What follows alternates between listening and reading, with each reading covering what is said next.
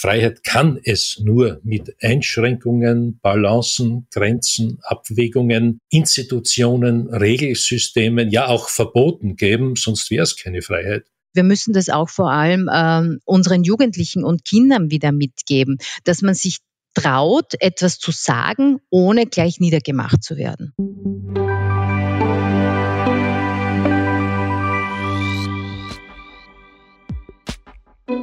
Liebe Hörerinnen und Hörer, liebe Podcast-Freunde, liebe Abonnentinnen und Abonnenten unserer Podcast-Reihe. Willkommen zur neuesten Ausgabe von Grundsatz, dem Podcast der Politischen Akademie. Im Namen des Teams grüßt euch Christian Gerte Laudenbach aus dem Medienstudio des Springerschlössers im 12. Bezirk.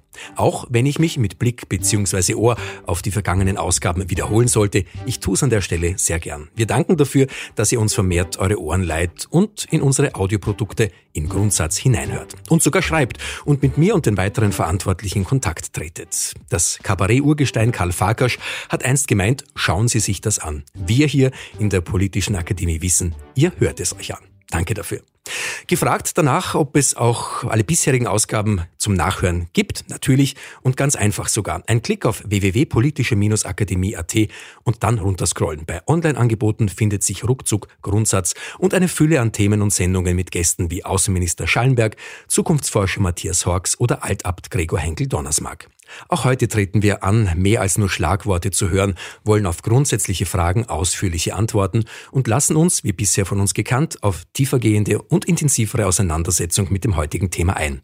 Ein Thema, an dem es tatsächlich nur schwer ein Vorbeikommen gibt. Covid und Freiheit. Pflicht, Wahl oder Verantwortung. Dieser Header, diese Schlagzeile ist heute unser roter Faden, der thematische Hotspot, dem ich mich in unserer Sendung gemeinsam mit meinen beiden Gästen nähern will und mit dem wir uns, wie im Grundsatz üblich, gern abseits der Tagesaktualität Aktualität auseinandersetzen wollen.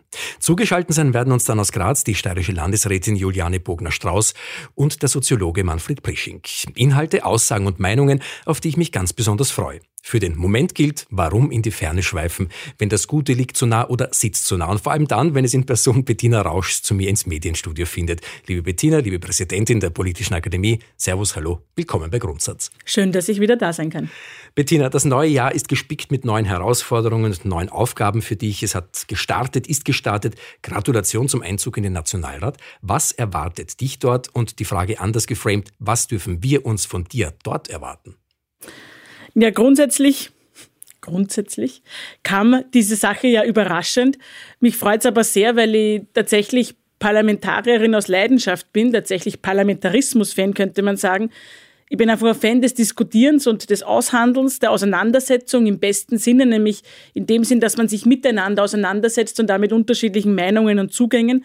Das habe ich zehn Jahre lang schon erleben und gestalten dürfen. Zuerst fünf Jahre im Bundesrat, dann im Niederösterreichischen Landtag. Und dass jetzt nach vier Jahren Pause wieder parlamentarisch aktiv sein kann, das freut mich sehr, denn ich halte es für eine ehrenvolle Aufgabe und auch gerade in Zeiten wie diesen wichtig, einen Beitrag zu einem auch gepflegten äh, und wertschätzenden Diskurs zu leisten. Eine ehrenvolle Aufgabe, wie du es eben gesagt hast, eine Aufgabe, die sich weiterhin mit der Arbeit hier an der Politischen Akademie vereinbaren lässt, wie wir alle hoffen? Ich würde sogar sagen, dass es eine super Ergänzung zur Politischen Akademie ist, denn ganz vieles, was ich hier tue an der Politischen Akademie, kann ich im Parlament einbringen und ich habe auch vor, das zu tun. Da geht es eben um Diskussionskultur, politische Kultur. Es geht um die Pflege von Werte und Wurzeln unserer Gesellschaft, um eine Politik, die auch wieder an Ansehen gewinnt und um eine Politik, die man ja wertschätzt und der man was zutraut. Und das sind Themen, die mich hier umtreiben und die mich auch in meiner Arbeit im Parlament antreiben werden. Die Arbeit an der Politischen Akademie geht weiter, trotz Corona, mit Corona? Ja, klar. Ähm, ich denke, auf die ständige Unplanbarkeit haben wir uns nach zwei Jahren mittlerweile eingestellt auch wenn sie mühsam ist. Das Virus ist unberechenbar und wir denken daher immer in Alternativen. Wir haben Online-Angebote, Live-Angebote, E-Learnings, je nachdem, was möglich ist und was auch unsere Teilnehmerinnen und Teilnehmer gern annehmen wollen. Wir machen ja hier nicht nur Seminare und Veranstaltungen, denn gerade im Februar ist ja wieder eine Zeit etwa, wo sich viele Studierende Gedanken machen über akademische Abschlussarbeiten.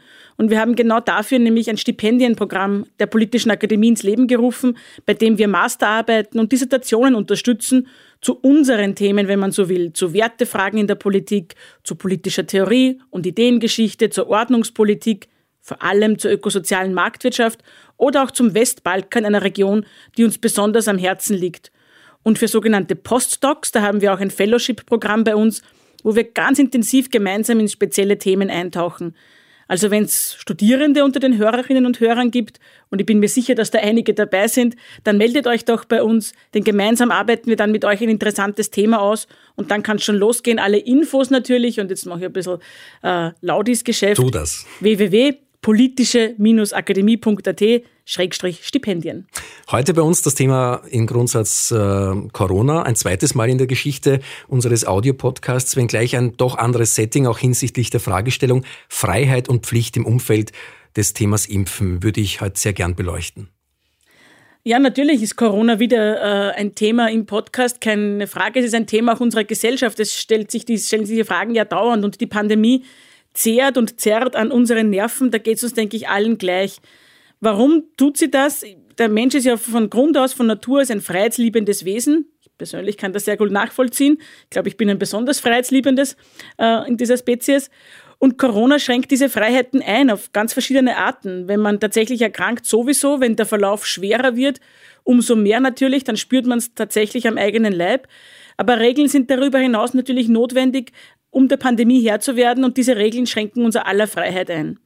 Ich glaube, jede und jeder überlegt dann wohl immer wieder mal für sich, was ist jetzt gescheit, wie soll ich mich verhalten, was soll ich tun und was besser lassen, weil ja korrespondierend zum Wunsch nach Freiheit ja es immer auch den Wunsch nach Sicherheit gibt und das Wissen um die eigene Verantwortung sowieso, das Wissen um die Verantwortung für die Gesellschaft. Und diese Abwägungen, die jeder von uns und jede von uns immer wieder trifft, die treffen wir auch innerhalb der Gesellschaft. Abwägungen, die die Politik auch ständig zu treffen hat. Aber Gott sei Dank selten so stark, so intensiv, so alltagsbestimmend, so allesbestimmend wie derzeit in der Pandemie.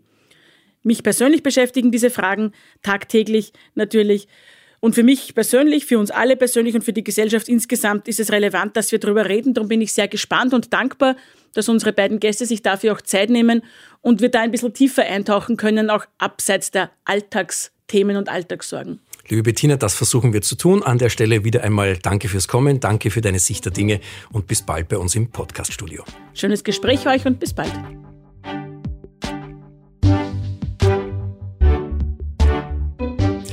Jetzt aber hinein in unser heutiges Thema, unseren aktuellen Schwerpunkt, den Grundsatz, den Podcast der Politischen Akademie.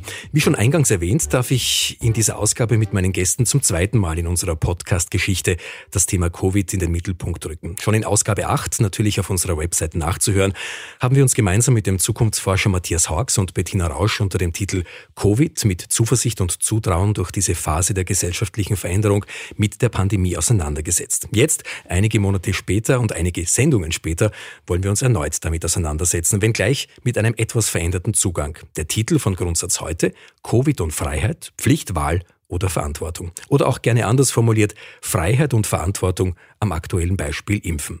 Dazu begrüße ich ganz herzlich bei uns die Gäste, mit denen wir via Internet-Audioschaltung hierher ins Medienstudio der Politischen Akademie verbunden sind. Frau Magister Dr. Juliane Bogner-Strauß, sie ist Landesrätin in der Steiermark und dort für die Bereiche Bildung, Gesundheit und Pflege sowie Gesellschaft zuständig. Frau Landesrätin, herzlich willkommen und danke für Ihr Dabeisein. Sehr, sehr gerne. Herzlichen Dank für die Einladung. Darüber hinaus freuen wir uns, dass auch die Internetleitung zu ihm steht. Universitätsprofessor Magister Dr. Manfred Prisching, Soziologe, Professor an der Karl-Franzens-Universität Graz, der auch Gastprofessor unter anderem an der Harvard University war. Vielen Dank für Ihre Zeit. Ich freue mich sehr auf die kommenden Minuten mit Ihnen. Dankeschön für die Einladung. Wir dürfen sogleich mit großen Schritten hineinwandern in unsere heutige Sendung, hinein in ein Gespräch, in dem es auch um Freiheit in einer für viele scheinbar nicht mehr ganz so freien Welt geht, gewohnte Normalitäten in weite Ferne gerückt sind und erst wieder Stück für Stück wiedererlangt werden müssen. Was und somit gleich hinein die erste Frage an meine Gäste. Was ist denn grundsätzlich und persönlich für Sie beide Freiheit? Wo fängt sie an? Wo hört sie auf? Und was zeichnet dieser Begriff für Sie beide aus, Frau Landesrätin? Ich glaube, da geht's mir gleich wie vielen draußen. Freiheit bedeutet für mich, dass ich auch in meiner Arbeitszeit, aber vor allem außerhalb meiner Arbeitszeit mein Leben frei gestalten kann. Ähm, aber natürlich unter Rücksichtnahme, sowohl im privaten, äh, privaten Bereich als auch im Arbeitsbereich. Aber wir haben gerade früher davon gesprochen, ich hatte gestern eine Landtagssitzung. Im Rahmen einer Landtagssitzung habe ich wenig Freiheiten, weil ich einen ganz genauen Plan abzuarbeiten habe. Ähm, aber das Thema Freiheit ist derzeit eines, ähm, das ein Schlagwort geworden ist. Ähm, jeder will Freiheit, jeder will seine Normalität zurück. Sie haben es bereits im Eingangsstatement erwähnt. Ähm, es ist aber auch mit dem Thema Verantwortung verknüpft, ja. Und da sehe ich derzeit schon eine große Diskrepanz, weil es gibt eben keine Freiheit ohne Verantwortung. Und jeder, der jetzt laut nach Freiheit ruft, muss auch laut nach Verantwortung rufen und diese Verantwortung übernehmen. Und was wir in den letzten Wochen und Monaten gesehen haben, ist eben der Wille, Verantwortung zu übernehmen, ist nicht so groß wie der Wunsch nach Freiheit. Herr Professor Presching, sind das auch Ihre Gedanken dazu? Können Sie dem Gesagten da beipflichten? Was wären Ihre Ergänzungen? Ich glaube, das ist natürlich eine klassische Spannung zwischen diesen Freiheiten und Verantwortlichkeiten. Die Freiheitsdefinition, die man neuerdings öfters zu hören bekommt, lautet, Freiheit heißt, dass man tun kann, was man will. Äh, das ist natürlich die dümmste vorstellbare Freiheitsdefinition. Äh, anders gesagt, die Parodie eines reifen und freien Individuums in einer freien Gesellschaft. Äh, denn eine derart definierte Freiheit ist äh, bloß eine Art von Vulgäranarchismus, äh, ist letztlich das Dschungelmodell, in dem sich der Stärkste durchsetzt, ohne jede Spur von Reflexion, Solidarität oder institutioneller Einbettung. Also Freiheit als tun können, was man will, ist letztlich eine totalitäre Begriffsbestimmung. Äh, und das bedeutet gerade oder verweist gerade auf den zweiten Aspekt, der schon genannt wurde. Freiheit kann es nur mit Einschränkungen, Balancen, Grenzen, Abwägungen, Institutionen, Regelsystemen, ja auch Verboten geben, sonst wäre es keine Freiheit. Und das ist, bedeutet dann Verantwortung, Pflicht. Äh, wenn man nicht alleine auf der Welt ist, ist die Freiheit des einen ja immer auch mit einer Freiheitsbeschränkung des anderen verbunden. Äh, es gibt da diese, diese klassische Formulierung, meine, die Freiheit meiner Faust endet zehn Zentimeter vor dem Kinn des Nächsten. Ich habe nun einfach nicht die Freiheit, jeden Passanten auf der Straße zu ohrfeigen. Das ist eine Einschränkung meiner Freiheit. Äh, würde ich ja nicht nutzen wollen, aber trotzdem, äh, natürlich bedeutet es geht immer um Allokation von Freiheiten. Und normalerweise ist die Freiheit des einen die Unfreiheit des anderen. Wenn ich das Recht habe, den Bach zu verschmutzen, dann äh, bedeutet das gewisse Unfreiheit für die Fischer. Äh, wenn die Fischer ihre äh, sauberen Forellen dort fangen mögen, haben sie die Freiheit und ich habe die Unfreiheit, diesen Bach nicht verschmutzen zu dürfen. Also es geht immer gewissermaßen um äh, derartige Balancen, um derartige Verhältnisse.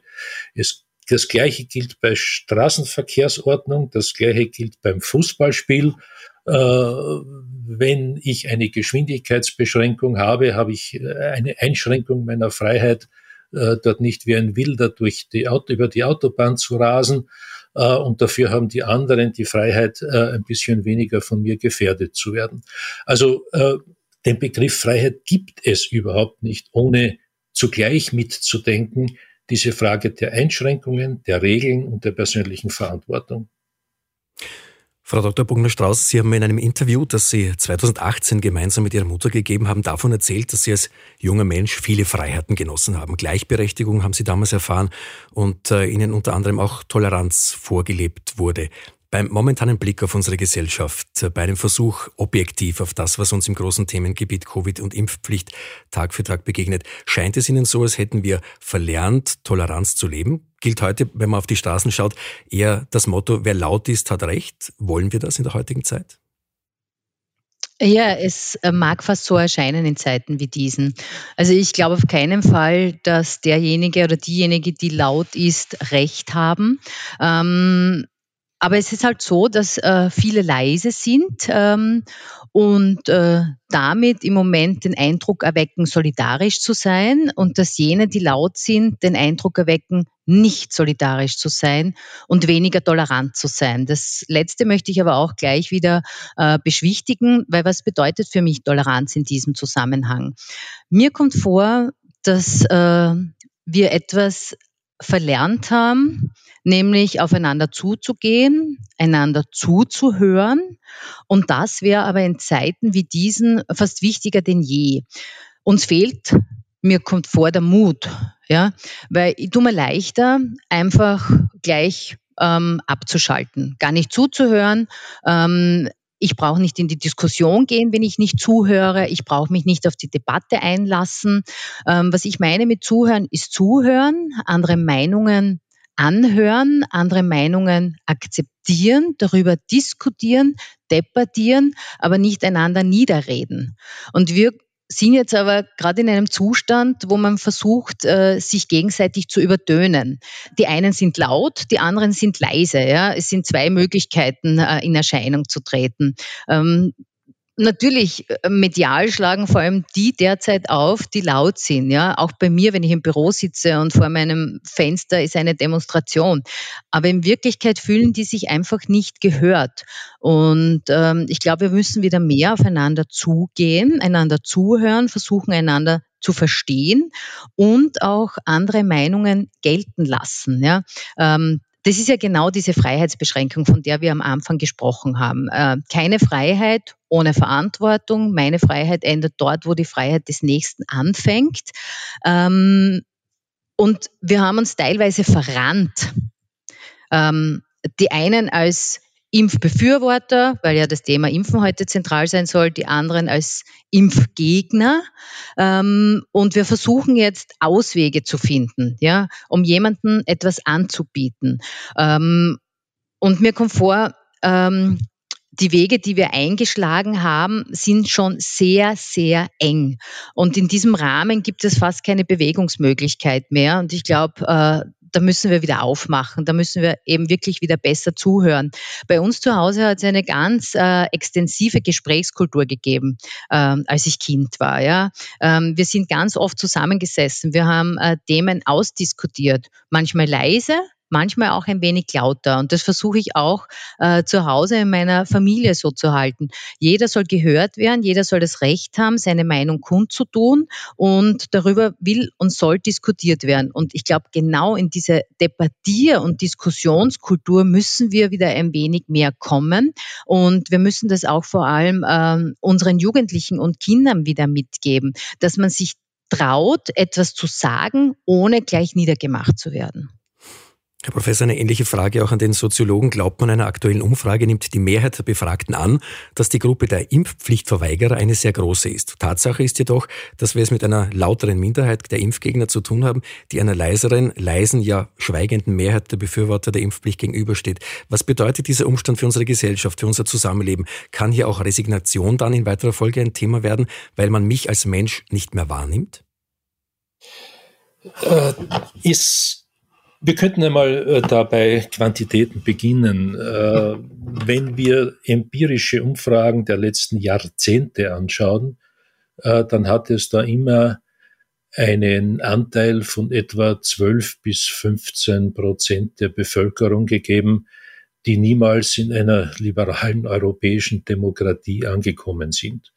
Äh, das waren so Umfragen aus politikwissenschaftlichen äh, Interesse heraus, wo eben 12 bis 15 Prozent der Leute immer gesagt haben, na ja, also Parlament, äh, Quatschbude brauchen wir eigentlich nicht. Ein wirklich starker Führer, äh, der sagt, wo es lang geht, äh, das wäre doch eigentlich das Richtige. Also dieses Potenzial, das hat es schon über Jahrzehnte gegeben äh, unter, den, unter den aktuellen Bedingungen einer elektronischen Organisationsfähigkeit und Artikulationsfähigkeit haben wir da natürlich eine gewisse Dynamik hineinbekommen. Äh, diese Auffassungen, die bislang über die Reichweite eines Stammtisches nicht hinausgegangen sind, äh, haben nun äh, eine bessere Plattform oder viele Plattformen und können sich auch besser organisieren. Wir können aber noch ein zweites, ein zweites quantitatives Element ins Spiel bringen. Selbst wenn wir davon ausgehen, dass wir bei einer Demonstration 30.000 Personen haben, dann ist das natürlich nicht nichts. Das ist sogar eine große Demonstration, wenn da ja teilweise durchaus aus anderen Teilen Österreichs Leute zusammenfahren. Aber es sind natürlich bei neun Millionen Österreichern sind es 0,3 Prozent. Das heißt, 99,7 Prozent der Österreicherinnen und Österreicher sind nicht dabei. Äh, also sozusagen, da haben Sie schon recht, äh, das ist äh, Aufmerksamkeit, die allerdings immer noch trotz einer großen Demonstration eine sehr, sehr kleine Gruppe ist und die aber die Möglichkeit hat, jetzt Aufmerksamkeit zu generieren. Einerseits schon über, über die genannten Plattformen und dann natürlich deswegen, weil das irgendwie organisiert und observiert werden muss, weil die Medien darüber berichten müssen und dergleichen mehr. Das heißt, es stimmt schon, das ist eine Aufmerksamkeitsökonomie, eine Aufmerksamkeitsgesellschaft, äh, wo zum Guten und zum Schlechten auch kleine Gruppen sich ganz anders artikulieren können, als das bisher der Fall gewesen ist. Ähm, und das äh, ruft natürlich die andere Frage auf, äh, in welchem Maße es gelingt, Leute zu integrieren, auch derartige Minderheiten, auch derartige sehr, sehr periphere Minderheiten zu integrieren ähm, und wie viel an Gemeinsamkeit wir in der Gesellschaft brauchen. Äh, das heißt aber auch, äh, wenn hier das große Plätze sind und große Versammlungen und große Aufmerksamkeiten, äh, dann erweckt es einen einen Anschein von Desintegration der Gesellschaft, äh, der jetzt neu zu sein scheint, aber vielleicht gar nicht so neu gewesen ist, sondern das, was, wie ich gesagt habe, bisher an den, an einigen, an einigen Stammtischen passiert ist, äh, hat halt jetzt plötzlich eine, eine, eine, eine neue mediale Bedeutung gewonnen. Frau Dr. Bogner-Strauß, ähm, Sie haben vorher von Mut gesprochen. Jetzt gerade haben wir auf die Demonstrationen äh, geblickt. Kein Wochenende vergeht, an dem die Menschen nicht auf die Straße gehen und ihrem Unmut Ausdruck verleihen. Gelebte Meinungsfreiheit in einer funktionierenden Demokratie auf Transparenten zu lesen und in Sprechchören zu hören, sind dabei die Worte wie Zwangsimpfung, Massenüberwachung und Diskriminierung. Demgegenüber stehen Ausdrücke wie Solidarität, Freiheit und Verantwortung, die ja auch ganz zentrale Werte der Volkspartei sind. Haben diese aktuellen Diskussionen, denen man sich ja nur sehr schwer entziehen kann, Ihrer Einschätzung nach nachhaltige Auswirkungen auf diese Werte für unser gesellschaftliches Miteinander, was ja sehr, sehr wichtig ist? Wie werden wir aus dieser Zeit rauskommen? Wie werden wir aus dieser Zeit herauskommen? Eine Frage, die ich gerne beantworten würde, aber heute sicher nicht beantworten kann.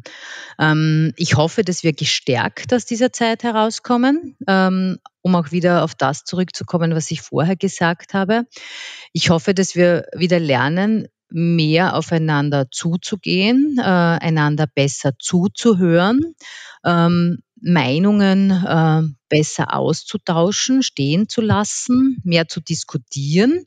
Und warum sage ich das? Ähm, Im Grunde genommen ähm, leben wir ja in einer Gesellschaft, in der alle ziemlich saturiert unterwegs sind, sage ich jetzt einmal. Ja, wir haben extrem viele Freiheiten. Ähm, das war ganz normal, dass ich gesagt habe, morgen buche ich mal einen Flug und fliege für einen Tag nach Mailand zum Shoppen, wenn es mir danach war und dergleichen.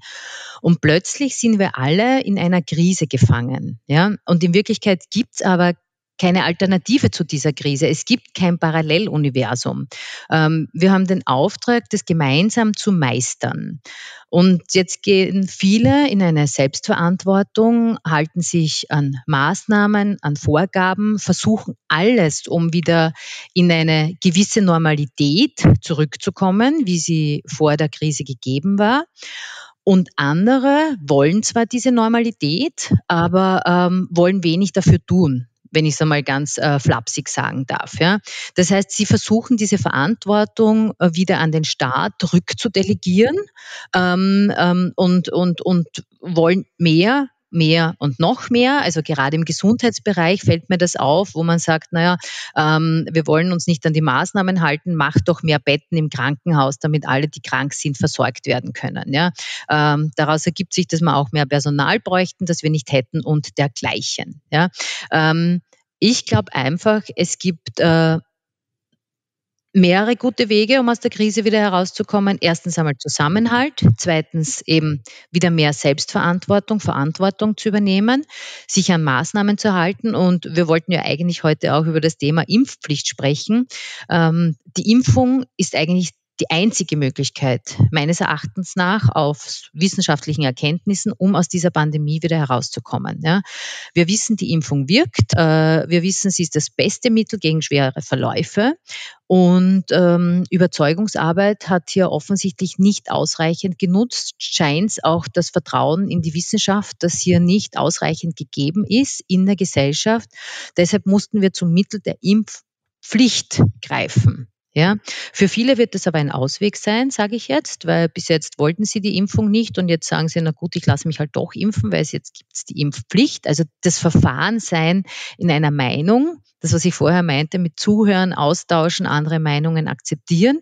Und ähm, wir sind aber oft so ähm, an einem Stand der Bede, äh, wir sind oft verfahren, sage ich jetzt einmal. Ja, wir kommen nicht mehr weg von dem, was wir laut rausgerufen haben, was wir gesagt haben. Ja, wir nehmen uns oft selbst die Möglichkeit, ähm, doch wieder anderer Meinung zu sein oder wie es einmal ein Politiker gesagt hat, über Nacht klüger zu werden.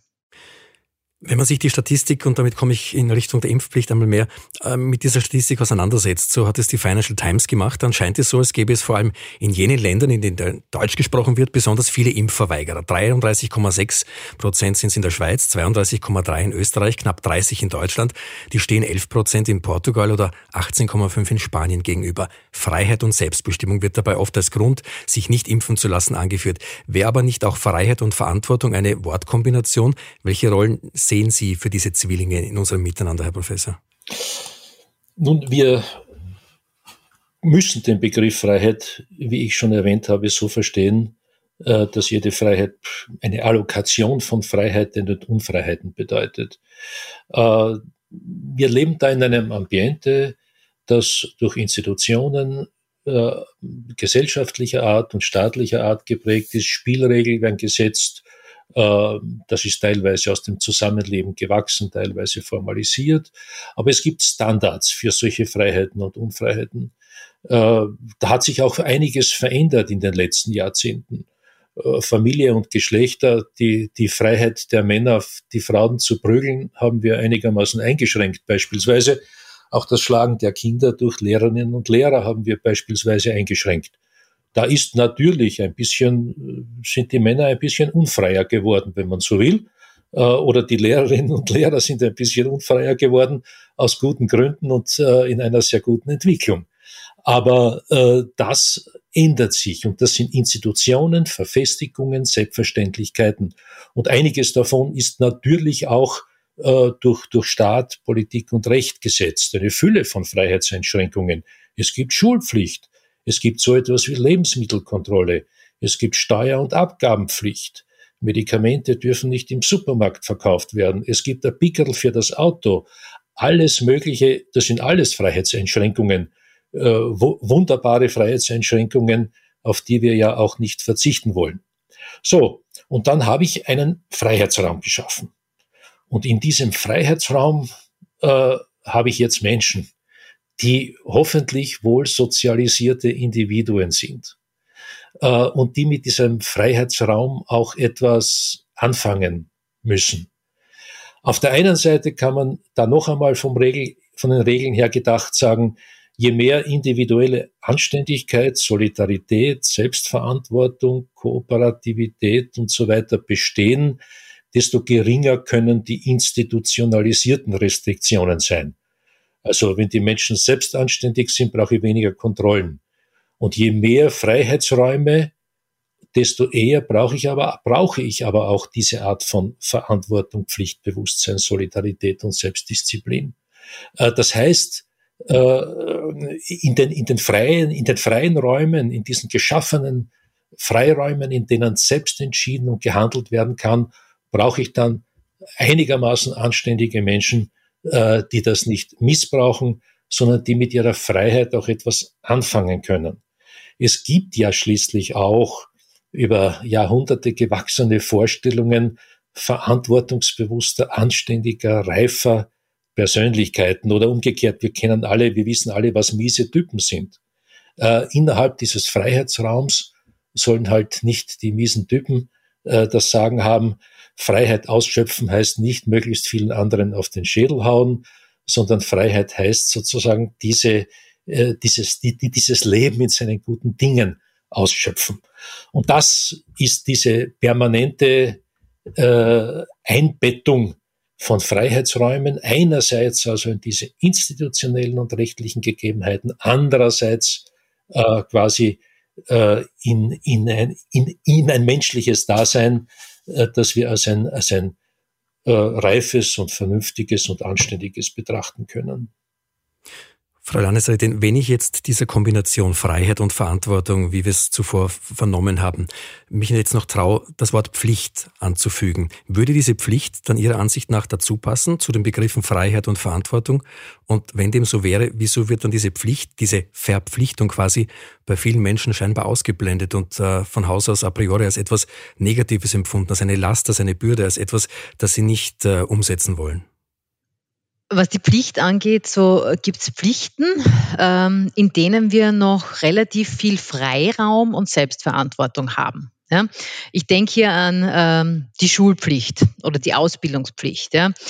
Ähm, das diskutiere ich oft mit meinen Kindern zu Hause. Ähm, es gibt die Schulpflicht, aber sie haben doch noch die Freiheit, sich in dieser Pflicht zu bewegen und selbstverantwortlich zu sagen, ich lerne jetzt mehr, ich lerne jetzt weniger, äh, ich bin selbstverantwortlich, ob ich eine gute Note habe oder ob eine schlechte Note dann äh, im Endeffekt auf meinem Test, auf meiner Schularbeit steht oder im Zeugnis steht.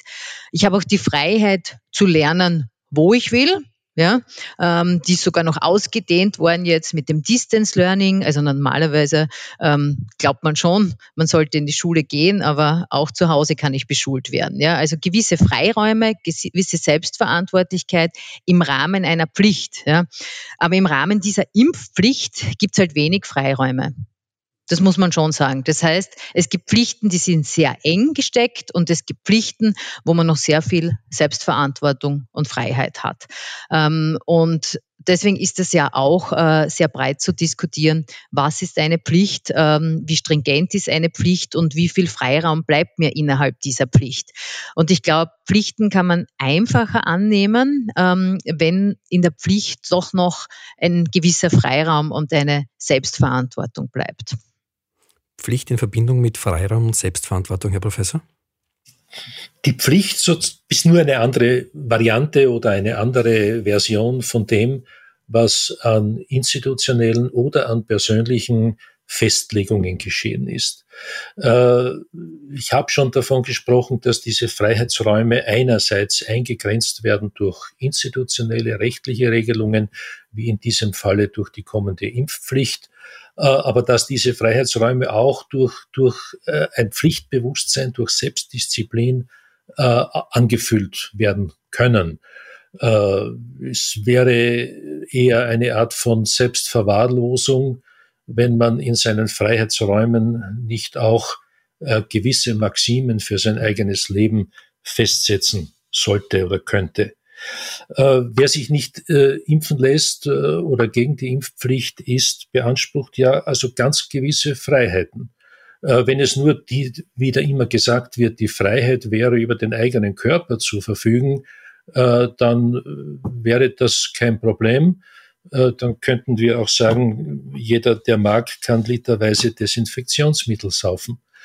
Aber das ist eben ein Kollektivgut. Eine Epidemie ist nicht etwas, was äh, individuelle Sache ist, was äh, eine eben äh, schicksalhafte Krankheit oder dergleichen ist. Es ist ein Kollektivgut. Äh, Politikphilosophen würden vom Gemeinwohl reden und so weiter. Gemeint ist Epidemiebekämpfung bedeutet, dass jeder seinen Beitrag zur Bekämpfung leisten muss. Und das bedeutet Sozialität, angewiesen sein auf andere, aber auch einen eigenen Beitrag äh, zu dieser kollektiven Situation leisten. Also es geht ja nicht nur die Verfügung über den eigenen Körper, es geht ja, es werden ja andere Freiheiten beansprucht. Freiheit beispielsweise auf Kosten anderer medizinisch behandelt zu werden, wenn das schlimm ist, dann geht es ja gleich einmal um 50.000 oder 100.000 Euro, die andere bezahlen müssen. Eine gewisse Unverschämtheit. Ähm, oder auch die Freiheit, anderen Gefährdung, Leiden oder Tod aufzuerlegen. Äh, das ist ja alles kein Schwarz-Weiß-Bild. Es geht ja hier wie wir gelernt haben, immer um Wahrscheinlichkeiten, um die Verschiebung von bestimmten Wahrscheinlichkeitslevels, äh, sich anzustecken, krank zu werden, sehr krank zu werden oder dergleichen. Äh, aber dafür, äh, für diese Wahrscheinlichkeiten haben wir ziemlich gute Belege, äh, und es wäre, es ist bloß eine Art von Realitätsverweigerung, diese Wahrscheinlichkeiten nicht zur Kenntnis zu nehmen. Das heißt, ähm, wir reden gar nicht nur von der Freiheit gleichsam dem Umgang mit dem eigenen Körper, das ist ein Element dabei, aber wir reden auch um das, über das Kollektivgut, äh, äh, Epidemie und um die Gemeinwohlorientierung, die sich damit verbindet. Herr Professor, Sie haben im Jahr 86 über Krisen geschrieben und dabei eine soziologische Analyse durchgeführt. Die Frage an äh, Frau Landesrätin zuvor schon gestellt, wie komme ich da wieder raus? Jetzt die Frage nach dem Status quo. Was haben wir aus Ihrer Sicht als Gesellschaft aus dieser Krise bislang gelernt? Was nehmen wir in Bezug auf die Bedeutung von Freiheit und Verantwortung auf unserem weiteren Weg mit? Ich traue mich sogar sagen, die Frage in Richtung zu stellen, welche Chance kann sich daraus auch eröffnen, wenngleich Chance etwas sehr, sehr Positives ist und viele äh, in meinem Umfeld gemeint gemeint haben, äh, eine Pandemie, die Krise, die wir haben, hat mit Chance überhaupt nichts zu tun. Sehen Sie das anders? Ich sehe das gleich wie Sie. Also ich finde, diese Pandemie hat sehr viel mit einer Chance zu tun. Ja, ähm, ich kann es jetzt auf gewisse Meilensteine, äh, äh, die eben gelungen sind in dieser Pandemie, wie die Digitalisierung ähm, in der Schule zum Beispiel. Das ist großartig gewesen. Das war mit sieben Meilenstiefeln, äh, haben wir es geschafft, etwas innerhalb von zwei Jahren umzusetzen, was sonst vermutlich noch 20 Jahre gedauert hätte. Ähm, auch im medizinischen Bereich für zukünftige Krankenhäuser, für Versorgungswirksamkeit haben wir aus dieser Pandemie ganz viel gelernt. Ähm, ich glaube, es ist auch eine große Chance für den gesellschaftlichen Zusammenhalt, weil was man am Anfang gesehen hat, gerade wie es darum gegangen ist, die vulnerable Gruppe zu schützen, wie viele junge Menschen ähm, äh, sich um Ältere gekümmert haben, einkaufen gegangen sind, Nachbarschaftshilfe geleistet haben, ja? ähm, äh, wie viel Lernhilfe geleistet wurde. Ähm, auch das Beispiel, das wir jetzt gerade wieder hatten an der äh, Volksschule in Volzberg, wie viele sich dann ähm, da engagiert haben, um sich für dieses Kind einzusetzen und zu sagen, da ist etwas total schief gelaufen, da wurde ein Kind instrumentalisiert, da wurde ein Kind zum Spielball von Erwachsenen äh, gemacht. Ich glaube schon, dass wir ganz viel mitnehmen werden für die Gesellschaft. Ich war am Anfang etwas skeptisch, ähm, als wir alle noch gehofft haben, dass diese Pandemie äh, nur ein paar Monate dauern wird, weil äh, ich gesagt habe, man braucht einfach eine Zeit, bis man dazu lernt. Ja? Ähm, aber jetzt jetzt dauert es doch schon zwei Jahre und ich denke, wir haben viel gelernt und ähm, ich hoffe wirklich, dass ganz viel hängen bleibt, dass wir auch aus dieser egoistischen ähm, Gesellschaft, die wir doch teilweise aufgrund der Saturiertheit geworden sind, ein Stück weit herauskommen ähm, und wieder mehr aufeinander achten, mehr aufeinander zugehen, mehr aufeinander schauen und viel mitnehmen aus der Pandemie. Herr Professor, das eigene Ego nicht ganz im Fokus haben, sondern wieder über den Tellerrand schauen, mehr zulassen. Wir haben es vorher schon gehört. Mut haben, aufeinander zuzugehen? Ja, klingt sehr schön. Aber ich bin da ein bisschen pessimistischer, als Juliane das soeben gesagt hat.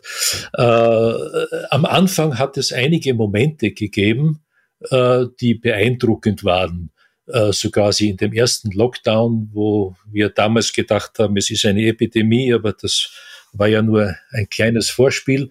Äh, da waren wirklich äh, Gefühle von Solidarität da und die Leute haben auf dem Balkon Musik gemacht und dergleichen.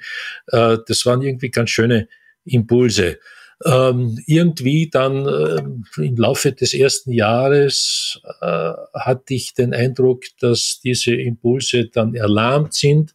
Im zweiten Jahr sind wir dann in das hineingetaumelt, was man dann Corona-Müdigkeit nannte, äh, wo, wo eigentlich eher Missstimmung und Ressentiment aufgekommen ist.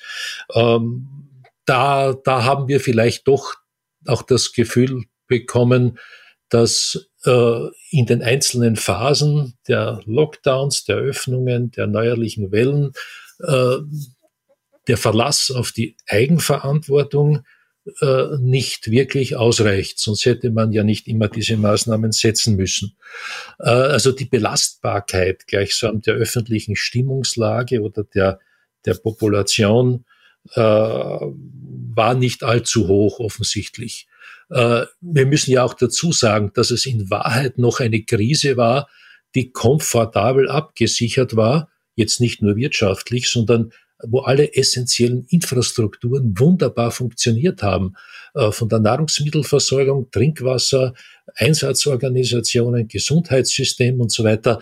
Das alles, insofern könnten wir sogar sagen, eigentlich war es eine kleine Krise. Äh, wenn wir einen Blackout hätten, äh, dann würden ja all diese Dinge nicht so gut funktionieren. Und das ist vielleicht auch noch der zweite Punkt, den wir da ins Spiel bringen müssen äh, dass wir äh, uns jetzt nicht allzu schnell auf die Schultern klopfen dürfen, äh, sondern schon auch Lernprozesse äh, ansetzen können bei dieser Krise. Die Impulse mit Digitalisierung und so weiter sind, sind äh, in der Tat, äh, haben sich in der Tat äh, beschleunigt. Andererseits war gerade die Digitalisierung etwas, wo man den Eindruck haben konnte, äh, wenn man dann immer wieder an schlichten Formularen scheitert oder an derlei Dingen, wo man sich gedacht hat, das macht ein HTL-Schüler übers Wochenende, äh, dann ist das schon beachtlich.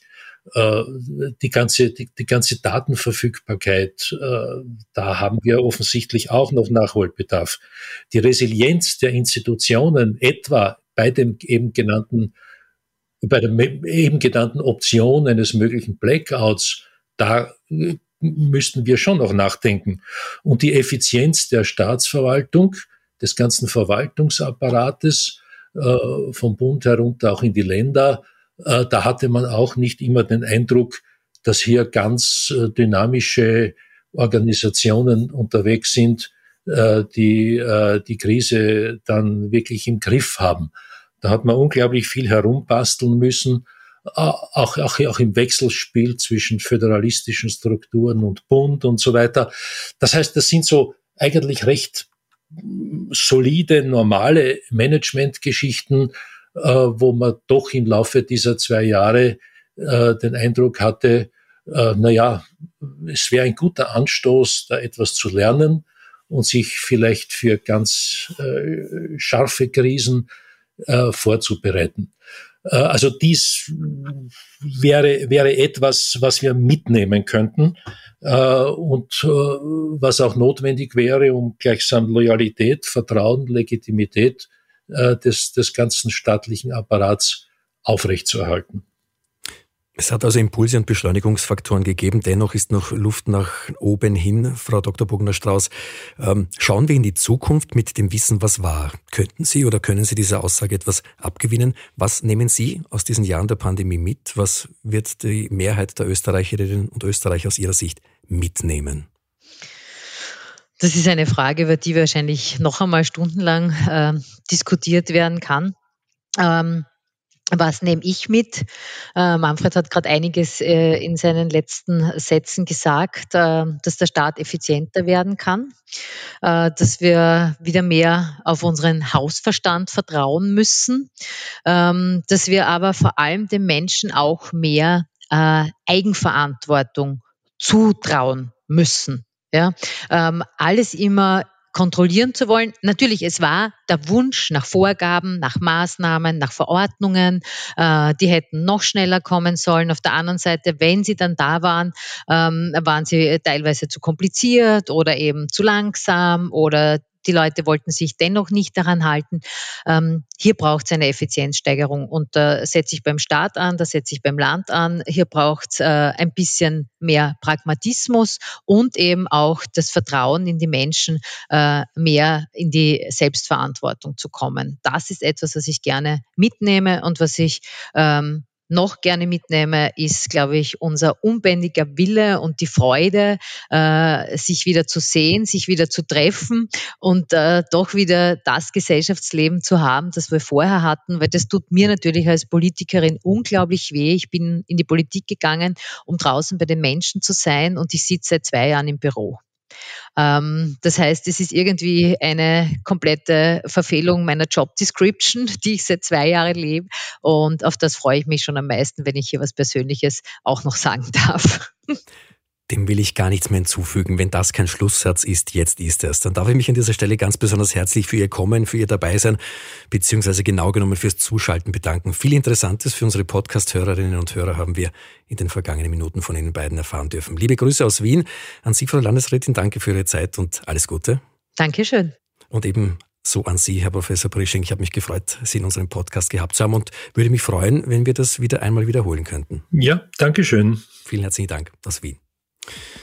Liebe Hörerinnen und Hörer, das war die neueste Ausgabe von Grundsatz, dem Podcast der Politischen Akademie der Volkspartei. Heute zum Thema Covid und Freiheit, Pflichtwahl oder Verantwortung. Die Sendung findet ihr wie immer auf iTunes, Spotify, aber natürlich auch auf unserer Website auf www.politische-akademie.at. Christian Gerd Laudenbach dankt für euer Interesse am heutigen Thema. Wenn es uns einmal mehr gelungen sein sollte, zu Gesprächen anzuregen und ein Auseinandersetzen mit der Thematik zu bewirken, dann freut uns das umso mehr. Danke fürs Dabeisein. Bis bald bei Grundsatz. Bleibt gesund, fröhlich, interessiert und unserer Sendereihe treu. Das war eine neue Folge von Grundsatz, eine Produktion der Politischen Akademie und Missing Link. Auf Wiederhören.